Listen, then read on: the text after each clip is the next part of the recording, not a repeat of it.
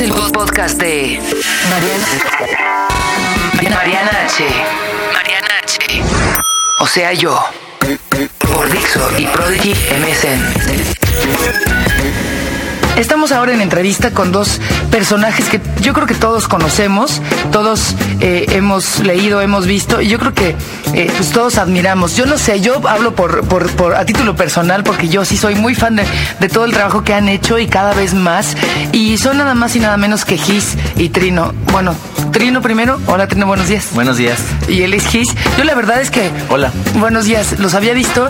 No sé qué les, qué les digan a ustedes. Yo soy locutora de radio y tampoco no me ven mucho la cara, pero siempre me dicen, ay, te imaginaba más gordita, te imaginaba más vieja, te imaginaba no sé qué.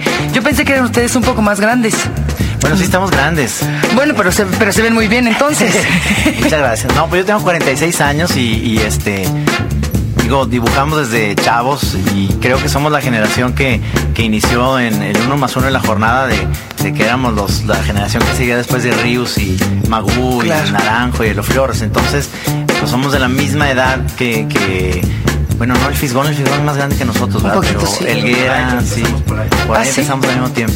Bueno, eh, a mí me da mucho gusto eh, que, que, que, estén colaborando una vez más juntos. Platíquenos un poco eh, esta, esto que está verdaderamente sensacional del Kama Sutra, pues que con el Santos y la Tetona Mendoza, ¿no? Así como estrictamente hablando, este, el, el, proyecto, creo, me, ahorita me desmentirás, Trino, pero como una deuda que teníamos todavía con la editorial, porque el, el, compromiso era de 10 libros y con el material que había ajustaron para 9 que son estos entonces, que hemos visto en todas las librerías, sí. que es el Santos del 1 al 9, ¿no? Ok. Entonces, este, ya no pudimos zafarnos de eso y entonces nos, nos, eh, nos juntamos a ver de qué podíamos hablar y pues el gran tema del Santos, uno de los grandes temas del Santos es la cuestión sexual picaresca y y nos metimos a ver si todavía podíamos hacer algún tipo de chiste sexual. A ver, a ver ya nos dirán si sí funcionó. Seguramente sí.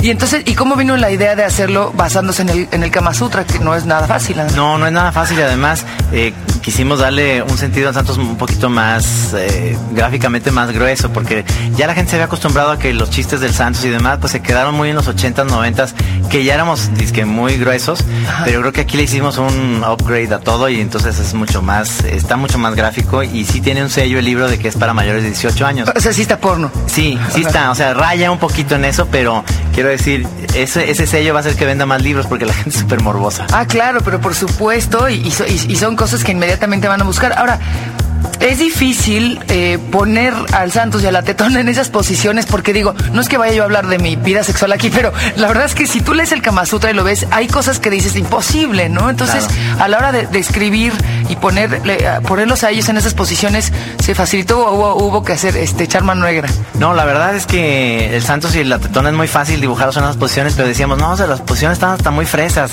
Ah, vamos de a, plano. Sí, vamos a hacer algo más, más grueso. No sé si tuviste problema tú a la hora de dibujar esto. Bueno, primero las ensayamos mucho. ¿no? Así, ¿ustedes dos o qué? Este, cuando no había decanes o algo ahí este, este, que nos ayudaran, pues entre Trino y yo, entonces, Trino es muy atractivo. y muy flexible. Eso es muy importante. y entonces, y así y, así pues este poco a poco fue fue ciertamente tienes razón o sea hay unas posturas que uno dice bueno qué necesidad ya uno que se ve cuando ya estás hecho un nudo o sea, dices, a, a, ver si latinas o sea y, y, sin haber encontrado el punto G todavía. Pero pero me imagino que que la intención no sé bueno ustedes miren es es escandalizar o es nada más dar un pasito arriba para para que para realmente darle un extra y un broche de hora a, a toda esta serie de del Santos o es buscar el escándalo no, bueno, sí buscamos el escándalo, pero nada más con los panistas de Guadalajara. Muy porque bien. ahí, somos y somos, somos una sociedad súper mocha y súper cerrada, ¿no? Ajá. Entonces, sí hay un poquito eso del escándalo, pero también sí queremos este, que los fans ya no encuentren lo mismo en el Santos, es decir, eh, que vean nada más lo que se quedaron en los ochentas y siguen con lo mismo. Ya es la misma guarrada de siempre, ¿no? Pues ahora es una guarrada más, más open y más fuerte. Y como viene la película del Santos, entonces estamos eh, dando esto en, en libros, porque en la película que va a ser para adolescentes y adultos no va a ser tan gruesa. No, va a ser. ahí le van a bajar Ahí le vamos a bajar, Sí. aunque va a ser cosas sugeridas, que eso es lo más padre. Me gusta mucho más eso que cuando es en cine o lo que sea, es más, es más gráfico, no me gusta tanto. Por ahí leí que ustedes, bueno, ustedes hacen eh, radio, ¿no? Y de repente se, se podría pensar que ustedes harían las mismas voces, eh, ustedes mismos para los personajes, pero ¿no lo van a hacer ustedes? Eh, bueno, a- ahí sí el, el que ha tenido más experiencia es Trino, que yo insisto en que tú debes hacer alguna de las voces. O sea, es un buen doblador. Este, Y no es una tarea fácil, además, el doblar. Sí, pero este, platicamos con los productores y ellos tienen muchas ganas, bueno, porque además Lynn, Lynn Feinstein es muy amigo de, de muchos este, rockeros y demás. Entonces ya, ya sabemos, al menos ya tenemos este eh, contratada a Julieta Venegas como la Tetona Mendoza, que ella ¿En va a querer- serio? Sí, es, ella. Chucho Ochoa quiere ser el Santos, pero creo que le va a quedar mejor el Peyote. Ajá. Jaspic, Chema Jaspic quiere también, yo digo que él puede ser el Santos. Eh, que- queremos in- invitar a- al charolastro este de Diego Luna, pero no, pues que salga de chiquillo que lava los zapatos o algo así. Claro. Y, y nosotros podemos hacer voces, yo le decía a Gis, podemos hacer voces de los de ahí extras y demás. Y también en la película vamos a salir él y yo porque de repente en la tira salíamos. Entonces, a lo mejor salimos de nosotros en un momentito, ¿no? Diciendo un cameo. Un cameo de los mismos, que- de los creadores de...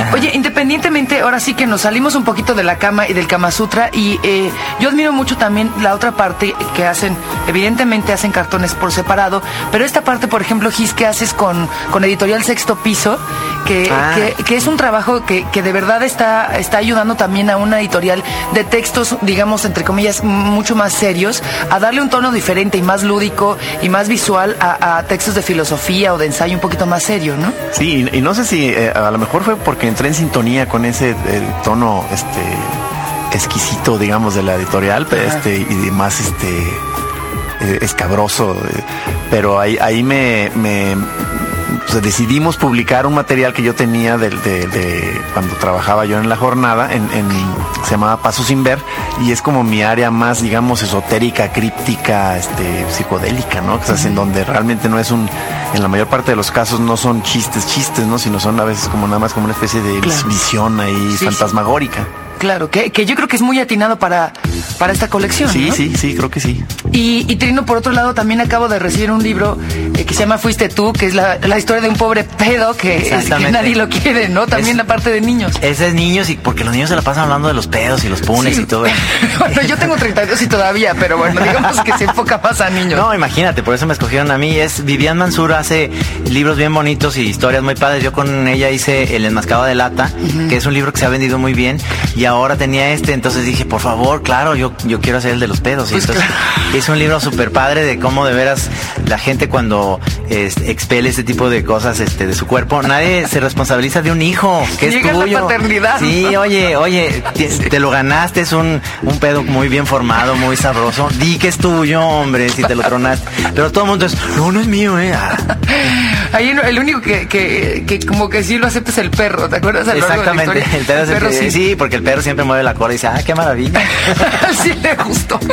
Sí, son dos casos, especialmente, ¿no? Este de niños y este de, de textos de, de filosofía y ensayos en donde, en donde se ve como otra, otra faceta, pero que me parece muy atinada para atraer diferente público. Los niños, a los niños no los puedes hablar. A mí me daban a leer cosas que yo a la fecha, por supuesto, no me acuerdo, pero eran espantosas y no me causaban gracia.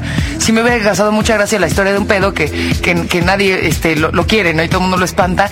O, por ejemplo, estos textos a lo mejor también le dan, la parte de filosofía le da un, un- un toque diferente el saber que tú estás involucrado, que no tienes como eh, fama de ser especialmente filosófico y denso, ¿no? Bueno, Sí. tengo, tengo ese trauma, este, que mu- muchas veces tengo dificultad para colocar este, algunas de las cosas que hago en algunas publicaciones, porque el material que hago es lo que, bueno, lo que comúnmente se conoce como el humor pacheco. Entonces, claro. este, en, en, eh, que es a veces el, eh, por así decirlo, digo, no me quiero poner Catrín, pero a veces es como más, digamos, experimental, en, donde este, Claro.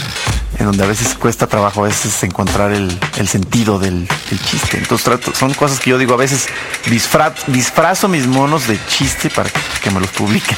Y, y- y se podría decir que esta es el- la última colaboración de ustedes dos en- con el cierre de este volumen del, del Santos y la Tetona. Bueno, no, porque tenemos la idea, bueno, además de que estamos haciendo el guion del Santos junto con los chavos guionistas, estamos haciendo la película. Claro. Este, el último trabajo que queremos hacer ya es algo diferente, queremos hacer un volumen nuevo en, ediciones B, en donde no sea ni el Santos ni nada, sino un libro especial. Queremos hablar de las leyendas urbanas, inventar leyendas urbanas o quizás hablar de civilizaciones que nunca existieron y hacer como nuestro, ah, nuestra idea de eso. Increíble. Por aquí está don Pedro Ferri Santa Cruz. Les, podría también hacer algún, algún prólogo, ¿no?